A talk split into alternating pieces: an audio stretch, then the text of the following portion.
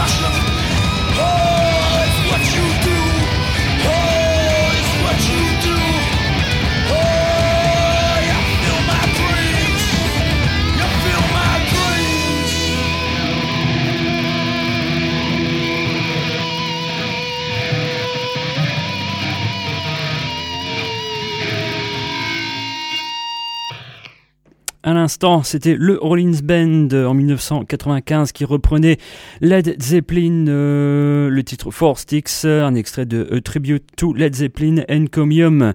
Donc voilà, euh, Henry Rollins qui a toujours voilà voué un, pas un culte mais une adoration pour le groupe de Robert Plant et Jimmy Page, comme quoi le monsieur a aussi bien des, une culture musicale dans le punk rock mais aussi pour le classique rock, des goûts musicaux assez larges, il faut bien l'avouer.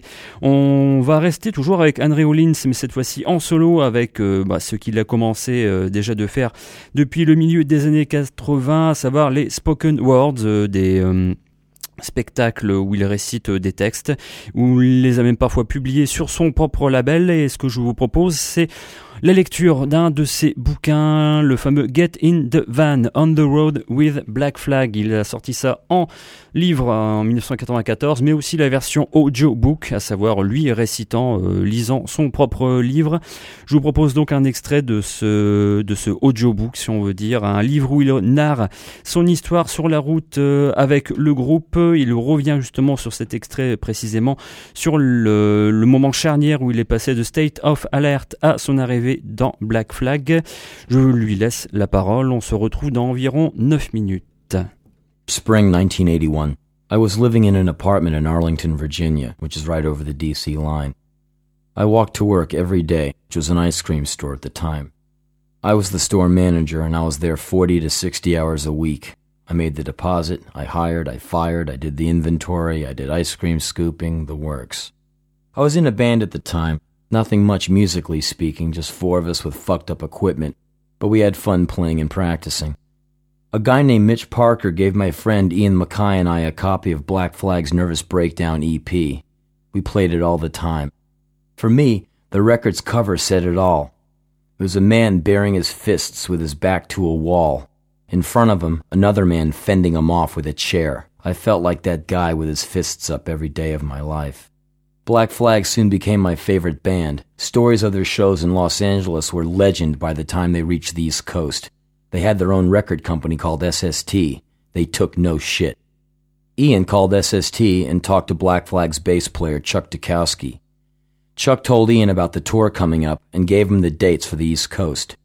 Black Flag had dates booked for New York and D.C. We were going to go get to see the mighty Black Flag. A group of us went up to New York City to see the band play because we couldn't wait to see them in D.C., and we figured the more we saw them, the better. So we drove up to New York City and saw them at the Peppermint Lounge. I will never forget when they walked out on stage, how excited I was. Chuck Dukowski was out there walking in circles, pounding his bass and making all this fucked up noise and screaming at the crowd. They hadn't even started playing yet and it was already a trip. I think they opened with the song I've Heard It Before. The place exploded. All the songs were abrupt and crushing, short bursts of unbelievable intensity. I never saw anyone play like that before. It was like they were trying to break themselves into pieces with the music. It was one of the most powerful things I've ever seen. There was not a second wasted on stage. The songs were devoid of filler. The urgency of the music and the playing was unsettling. Made me wonder what planet they came from. I wanted to move there immediately. After the show, we hung out with the band for a little while and they were really cool to us. It meant a lot. I respected and liked them. A few days later, they came down to DC to play at the 930 Club. Again, they were good and the place went off when they played. I liked the DC show better because they played two sets and I got to hear all the songs. They stayed at Ian's house after the show and they left the next morning. I remember watching their van pull away up the street and wanting to be in it. It was amazing to me how they pulled in, played, hung out with all the locals, and then took off to the next adventure. I had to hurry up to get to work. As I walked down the hill towards a long night at the workplace, I started getting depressed. Black Flag was a bunch of guys who were out there winging it and trying to do something with their lives. They had no fixed income and they lived like dogs, but they were living life a lot more fully than I was by a long shot. I had a steady income and an apartment and money in the bank, but I also had a job where I got yelled at when things didn't go right. I had to be there all the time. I saw the same streets and the same people every day. My job took over a lot of my waking hours. After I hung out with the flag guys, I saw that there was a lot more out there to be seen and done, and I didn't think I was ever going to do any of it. That night at work, everything in my life felt meaningless. I knew that somehow I was blowing it. I had a low level panic attack. I got a glimpse of something that made it impossible to bullshit myself any longer. I wished it didn't open my eyes so much and make me see so clearly. I saw my life stretching out in front of me. Same town, same people, same everything. It felt as if I was getting tied down and beaten by life. They had guts. The way they were living went against all the things I had been raised to believe in were right. If I had listened to my father, I would have joined the Navy, served, and gone into the straight world without a whimper. I'm not putting that down, but it's not the life for everyone. Chuck Dukowski had given me a demo tape of unreleased Black Flag music. Every morning before I would go into work, I would play that tape. Damaged One, Police Story, No More, and their version of Louie Louie. I loved and hated that tape. I loved it because the tunes were great and the words said what I was feeling. I hated it because I wanted to be the singer. Dez Cadena, who was the singer at the time, was great, but still I could imagine myself up there doing it. Black Flag came east again in June. They played in New York on June 27th at the Irving Plaza. The Bad Brains and UXA played as well. There's no shows booked in DC, so I went up to see them. I got up there pretty early and met up with Chuck and Greg. I hung out most of the afternoon with them.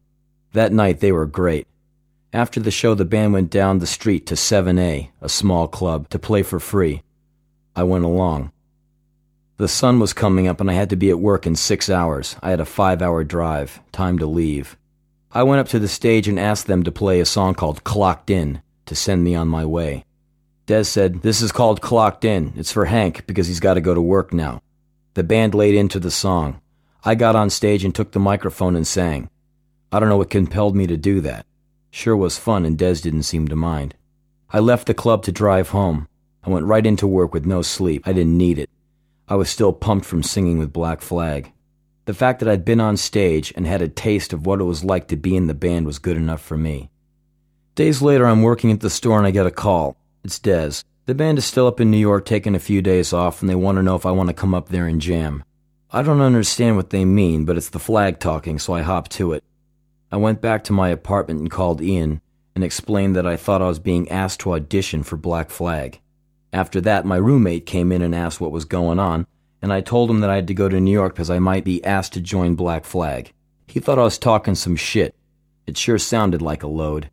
I walked all the way to the train station because I didn't feel like getting a cab. It was a long walk and it was a good chance to think about the whole thing. I thought it best not to get my hopes up. I got on an early train and fell asleep. The next morning, we all meet at Odessa's, a restaurant down in the East Village, and I ask him what the deal is. Greg tells me that Dez wants to play guitar, and they're looking for a singer since Dez is moving over to rhythm, but I want to try out. I hardly knew how to answer. I couldn't believe what I was hearing. We went to Mikasa rehearsal studios and set up. All of a sudden, I'm standing there in front of them with a mic in my hand. Greg asked me what song I wanted to play first. I thought I must be dreaming. For a second, I didn't think I was there at all. I told him, Police Story. It was like I dropped a coin into some kind of video game. The entire band kind of reared back and lurched forward, and I heard the classic Ginn feedback, and all of a sudden, we were into the song. We played all their material. What words I knew, I sang. The ones I didn't, I made up. We did two sets. At the end, we all kind of looked at each other. The band went out and back to talk it over, and I sat on the floor of the practice room and waited it out. They came back in, and Chuck said, Well? I said, Well, what? He said, Are you going to join or not? I was in. That's pretty much how I joined Black Flag. I took the train back to DC and spent the trip looking over the lyrics that the band had given me to start learning. It was all the material that would later comprise the Damaged album. Padded Cell, Damaged 2, Room 13, all of it. It was heavy stuff. I became so absorbed I barely noticed when we hit DC. A couple of days later, I packed up, quit my job, sold my car, sublet my apartment, and left Washington. I had no idea what was going to happen, but this is what I wanted, so off I went. It was great telling my boss that I was quitting. He offered me more money. I told him it wasn't a money issue. I told him I was off to do this thing, and I didn't know how it was going to work out, but I had to go for it. He told me it was a crazy idea and I should get back to work. He laid into me hard, and it got to me a little. Luckily for me, Ian MacKaye was really behind me and told me he knew this was going to be great and to go for it. I respected everything he said, and I still do to this day. He gave me the extra shove out the door that I needed. For me, it was the chance to live. En effet, c'était quasiment la chance d'une vie pour lui. Henry Rollins, à l'instant, euh, il vous narre euh, un de ses extraits, le tout début du bouquin Get in the Van on the Road with Black Flag, dans la version audiobook, dont je viens de vous présenter à l'instant un petit segment, un petit extrait. On va rester avec lui en 1996 avec un autre extrait d'un de ses euh, audiobook bouquins, à savoir le même, à peu près le même concept, à savoir qu'il lit un chapitre d'un de ses livres, mais cette fois accompagné par deux musiciens, un saxophoniste et un batteur, et aussi pour certains passages le murmure de la ville derrière. En 96, c'est son bouquin I Scream, et le chapitre que je vais proposer à l'instant, c'est Everything, où Henry Rollins voilà, nous propose sa vision assez pessimiste et ultra réaliste du monde qui l'entoure et des rues de Los Angeles. Avec, euh, donc voilà, je vais euh, une fois de plus lui laisser la parole. Un extrait récité d'un de ses bouquins en 1996, le bouquin Eye Scream. Non pas la glace, mais l'œil qui crie. Henry Rollins. Darwin would not want to miss a second of this. You want evolution while you wait? You got it right here. A man can go to Vietnam and end up on the street looking through garbage for a meal, while a man with soft hands who never saw anything more intense than a college prank sails by in a limousine. A woman can live in a city park, not use a toilet for three years, get raped, beaten, and starved, and still survive. We are dealing with a higher human here. This is what Nietzsche had the erection about. This is where it was heading, and now we're here. Forget art. Some guy's painting is not an example of an elevated state of mankind, more than a man who shits his pants and screams at the top of his lungs in his sleep, his head full of dead bodies and rice paddies. On the other hand, you can go marvel at Jurassic Park and buy a stuffed dinosaur. Excellent! The future? Let's not deal with the problems spitting in our face. Let's dig up Hitler and kick his goddamn ass. Again. This time we got him. A movie didn't kill Hitler, he killed himself. Don't you get it? He won. He completely pulled his mission off, thought it up, and did it. More charisma than 10 Reagans. No Hollywood director will ever be as widely remembered. Back to the future. I'm putting my chips on the guy who can eat garbage and take beatings from the pigs on a regular basis. You don't get pushed hard enough for my liking. I'd like to see the weak get weeded out. I'm tired of having to share the place. They bring it all down so low. These young people sitting on their asses begging for beer money. Can't you come up with something better? Is this the way you're rebelling against your daddy, the one who abused you for years? Can't you do something more creative, like blowing him up, or out earning him, instead of being a filthy, weak piece of shit, not even 20? Yeah, here's some evolution at MTV attention span speed. Take millions of years to get the fish out of the mud and into a car. Evolution. From living in caves and staring into the night sky from the top of the Trump Tower. Amazing what people can do when they put themselves into something. But it's not enough, though. We don't need God. We'll do it right here, right now crack babies, dysfunctional families giving birth to even more fucked up, genetically damaged offspring. The genes scream, the DNA twists in agony at the fact that it's committing an obscene crime by replicating. Evolution rages madly on, children beaten in the womb, sperm cells stabbed and maimed as they swim frantically towards the imagined goal. Don't do it! Bail out! More monsters on the way. Everything never sleeps. Always out looking for recruits. Like pimps. They always get the runaways, looking for the daddy they never had. You fucking farm animals. I see you in the shopping malls dragging your litter of children behind you. The resources run out right in front of your face, and all you can do is make more kids. We'll have to go back to the old fashioned manual hands on wars to weed them all out. You fucking bovines with briefcases. What are you thinking? Why do you need a tribe? One child is all you need. Want two? Adopt one. There's tons over at the pound, waiting with their little noses pressed up against the chicken wire, looking for a good home. I guess you need more than one to molest and mutilate. Evolution goes on without judgment. I think you should be put in cages and set out in the country, penned in by walls of chain link. Soon there'll be so many that you'll have to kick them out of the house just to be able to eat. Too many people.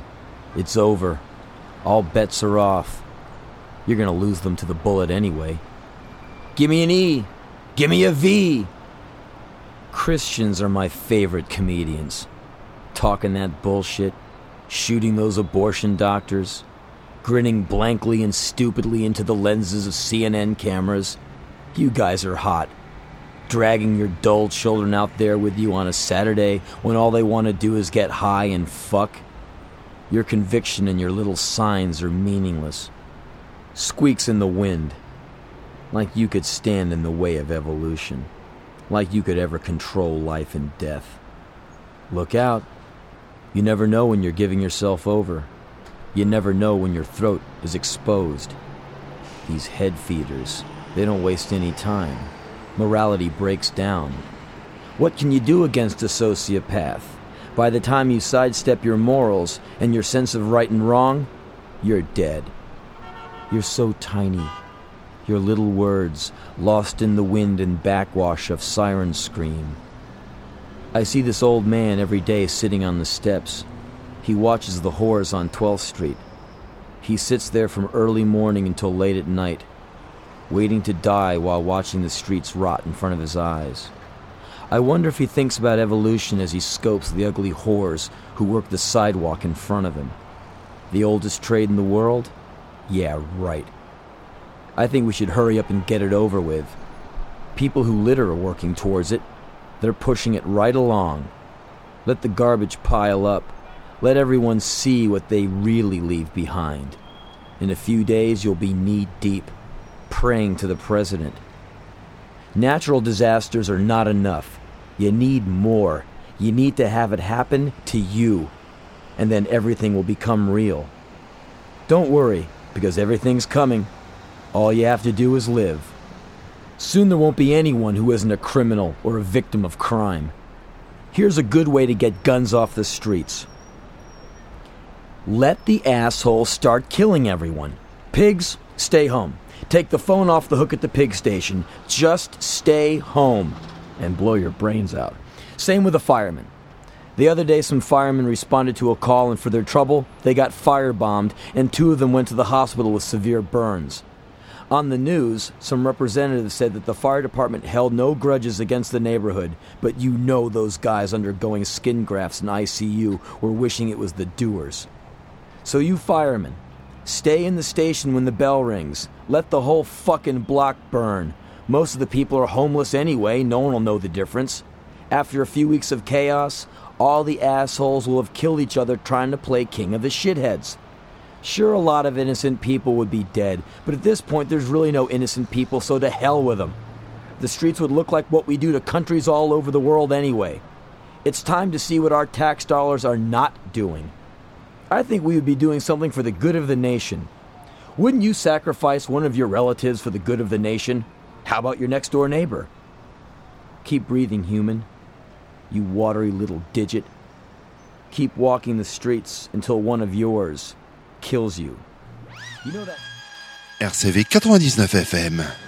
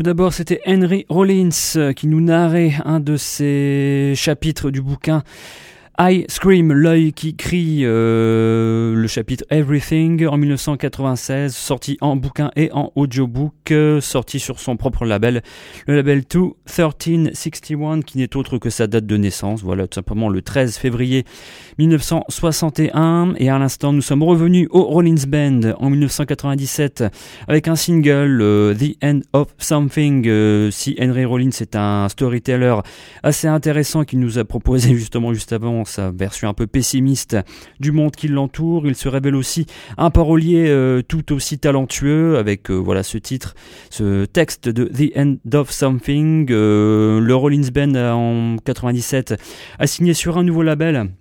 Un label assez éphémère, je pense c'était le label DreamWorks.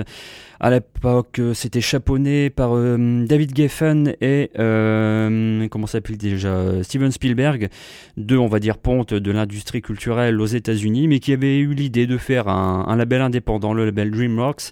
Et le Rollins Band sortira à partir de cette date-là des albums sur ce label. Justement, le premier disque qu'ils ont sorti sur DreamWorks, c'est l'album suivant, Come In and Burn. Toujours en 97, on écoute le morceau On My Way to the Cage.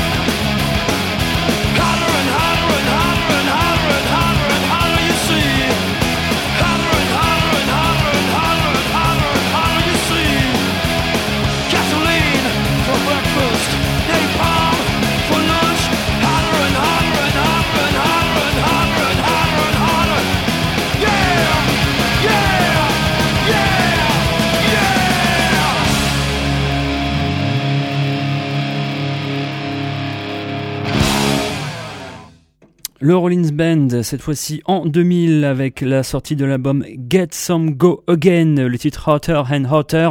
On peut signaler sur cet album que, voilà, c'est la, on va dire, la formation du nouveau Rollins Band, ou plutôt non, pas la formation, mais la deuxième mouture. À savoir qu'il a tout simplement changé de backing band à, cette période. Euh, les compagnons qui l'accompagnaient quasiment depuis le début ont laissé place au groupe Mother Superior qui accompagne donc maintenant le monsieur sur scène et sur disque. Un groupe nettement plus, enfin nettement, selon moi, un peu plus influencé par le rock 70s. Euh, donc voilà, un bon album, toujours aussi efficace. Je vous l'ai dit, Get Some Go Again, euh, le groupe sortira euh, l'année d'après, en 2001, un autre album, l'album Nice, dont je vous propose euh, Going Out Strange, un titre voilà nettement moins rapide, rythmique nettement plus lancinante, nettement plus rampant. Nice, toujours, voilà, toujours aussi efficace. sauf que voilà, pour tout vous dire, l'interrogation, c'est à cette époque que j'avais m'étais procuré ce disque, c'est la pochette qui m'avait toujours un point d'interrogation, qui voilà une pochette qui représente euh, une femme nue sur un tapis rouge euh, avec le corps recouvert de billets de dollars. Voilà, je sais pas, j'aurais vu une pochette comme ça, je me serais étonné, mais en fait non, c'est bien le Rollins Band.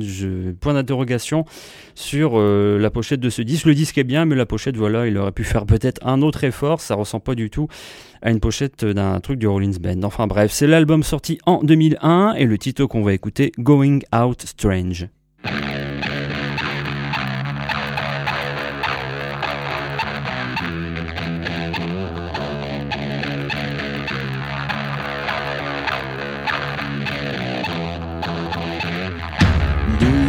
About when you're gonna die?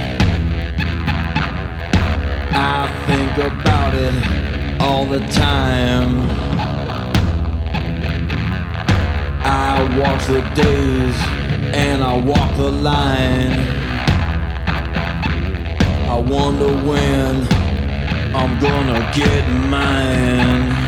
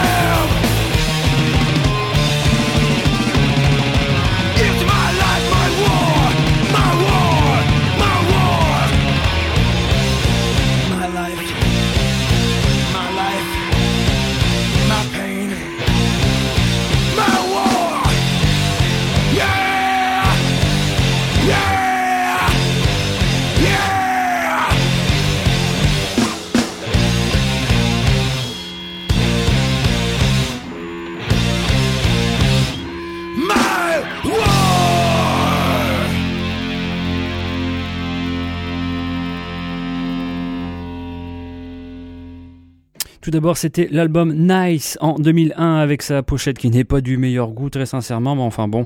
Le titre Going Out Strange et à l'instant en 2003, euh, une sorte de tribute to Black Flag où euh, Henry Rollins accompagné de quelques amis, euh, voilà, décide de publier une, sorte de compilation tribute Rise Above 24 Black Flag Songs to Benefit the West Memphis 3. C'est une sorte de d'album caritatif pour sauver trois gamins de, la tôle. Voilà, trois gamins qui s'étaient retrouvés malgré une sombre histoire de meurtre euh, qu'ils n'avaient pas commis. Mais voilà, il fallait quelques dollars pour leur éviter la tôle et leur payer un avocat. Henry Rollins contacte plusieurs de ses amis, de ses connaissances pour voilà un tribute album on retrouve en invité sur ce disque Iggy Pop, Keith Morris, euh, Nick Oliveri de Queen of the Stone Age, Dean Wynn du duo Wynn, Mike Patton, Ice-T, Tom Araya de Slayer, le défunt Lemmy de Motorhead, ainsi que pas mal d'autres personnes. À l'instant, c'était My War, Henry Rollins reprenant Black Flag. Il y avait même eu à l'époque une tournée européenne. Eu la chance de le voir euh, voilà, en Belgique, euh, tout aussi convaincant.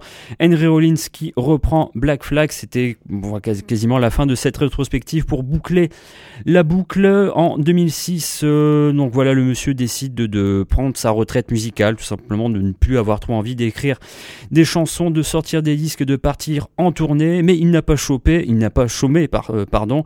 Il a continué à faire ses spectacles de spoken word à travers le monde. Il a toujours autant de choses à dire ainsi que son émission de télé, le Henry Rollins Show, où il interview euh, voilà, les groupes qui lui plaît euh, avec des séquences en live, son émission de radio aussi, euh, Spoken Word, ça je l'ai dit, ainsi que quelques collaborations invitées et euh, quelques apparitions sur scène.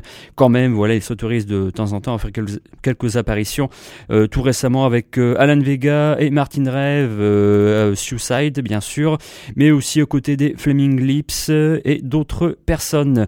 La dernière actualité du monsieur, c'est euh, au cinéma. En 2015, la sortie du film He Never Died, euh, où il a enfin un premier rôle, euh, un rôle vedette, voilà, dans un film indépendant. Et il était, voilà, vous avez peut-être eu, comme moi, l'occasion de le voir il y a une dizaine de jours, la semaine dernière, en spectacle spoken word pour son dernier spectacle, Charmingly Obstinate. Deux heures et demie sur scène à parler sans boire une seule goutte d'eau, quand même, chapeau à l'artiste. C'était, voilà, une histoire de marquer euh, la venue du monsieur et de se remémorer voilà tout ce qu'il a pu faire depuis le début des années 80. Il est 21h50 à l'horloge de RCV, vous êtes bien calé dans l'émission La 13e zone et on va repartir dans tout à fait autre chose cette fois-ci nettement plus minimal, euh, un groupe qui était en concert sur la scène du Centre culturel libertaire de Lille euh, il y a même pas trois semaines, le trio bégayé, euh, voilà, on pourrait définir leur genre comme une sorte de chansonnette bancale, si vous voulez. Euh, on va extraire un titre de leur euh, première cassette autoproduite, le titre La vie.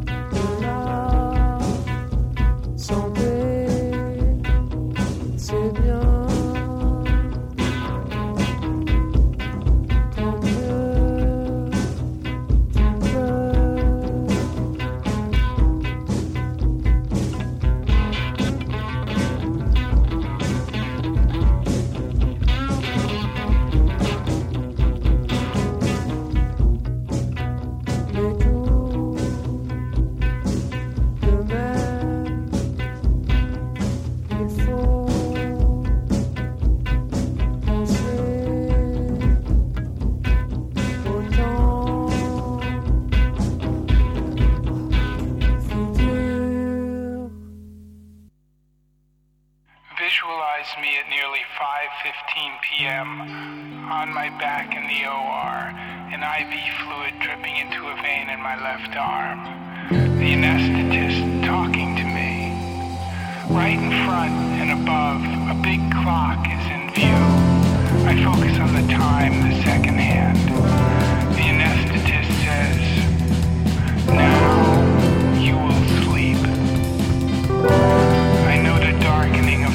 surroundings. Quickly, I look at the clock.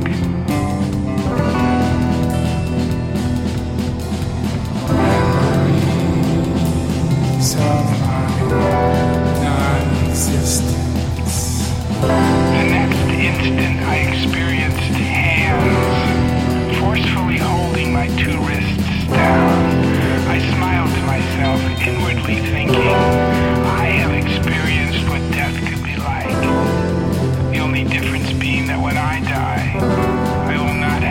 memories of the non-existence of myself because I will never again return to conscious.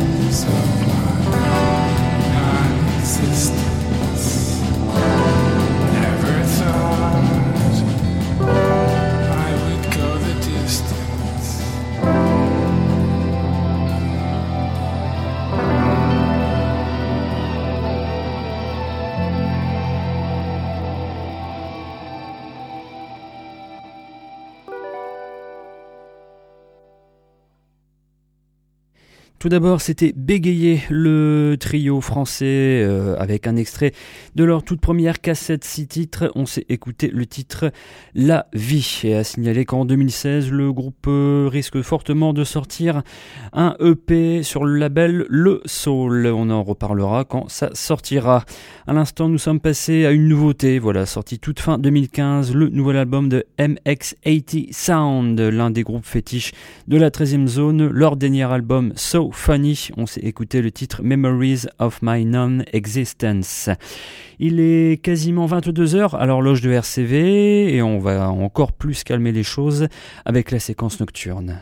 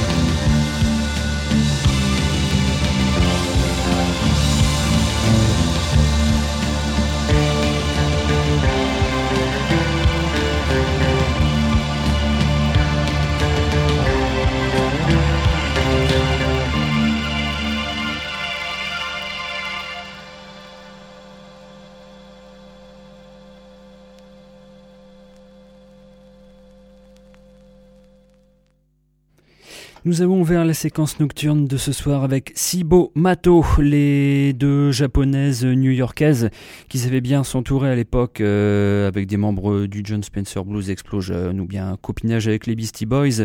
À l'époque, leur premier album, je pense, en 1996, Viva la Woman. On s'est écouté le titre White Pepper Ice Cream. Et à l'instant, nous sommes repartis dans la brume de Manchester au tout début des années 80 avec l'après Joy Division, à savoir New Order, leur tout premier EP, juste euh, voilà après le suicide de Ian Curtis et le début de New Order, de New Order pardon, en mars 81, le EP In a Lonely Place, sorti sur Factory et produit par Martin Annette évidemment. On reste en Angleterre et toujours dans la séquence nocturne avec ceci.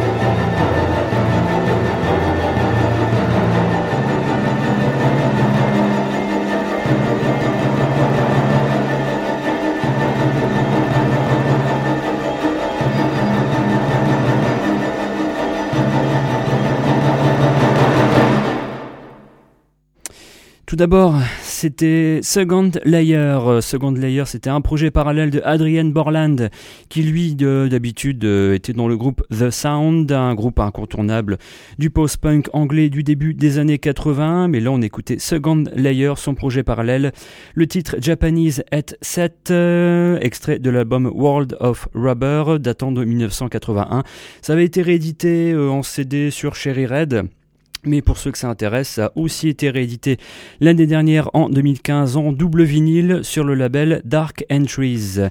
Et à l'instant, on a enchaîné avec un long titre de 9 minutes euh, Glenn Branca, euh, qui lui s'était fait connaître à la fin des années 70 et début 80 avec des groupes no wave tels que The Statics ou les Theoretical Girls. En tout cas, c'était Glenn Branca cette fois-ci en 1990, dans sa période un peu grandiloquente, là où il faisait un peu des, euh, concerts de, de, guitare, des orchestres guitare. Cette fois-ci en 90, The World Upside Down, une musique de ballet qu'il avait composée pour un ballet qui avait une représentation à Amsterdam en 1990. On s'est écouté le titre The Fourth Movement, tout simplement le quatrième mouvement de ce ballet The World Upside Down. On va clore l'émission de ce soir alors qu'il est 22h24 et que dans une même pas 10 minutes, c'est l'émission Playground qui va prendre le relais. On va clore avec Angel Corpus Christi, euh, un extrait de ce qui fut son deuxième mini-album en 1990. Il s'intitulait Wake Up and Cry. On va écouter le titre Love in the Shadows. Et pour la petite anecdote, sur ce mini-album, on retrouvait Bruce Anderson ainsi que Dave Mahoney, euh, deux musiciens du groupe MX80 Sound qu'on a écouté tout à l'heure. Euh, elle a décidé de les inviter sur son album, mais elle était aussi plus ou moins mariée avec l'un des deux musiciens à cette époque-là. Angel Corpus Christi pour clore l'émission de ce soir. Rendez-vous dans deux semaines et pour voilà récupérer le podcast et la playlist de l'émission, euh, le site de RCV est toujours en rade. Donc allez sur votre euh, moteur de recherche favori et vous tapez audio blog Arte TRZ ou 13e zone RCV, vous risquez de tomber dessus assez facilement. Rendez-vous dans deux semaines bonne fin de soirée et euh, restez calés sur le 99 FM. Thank you.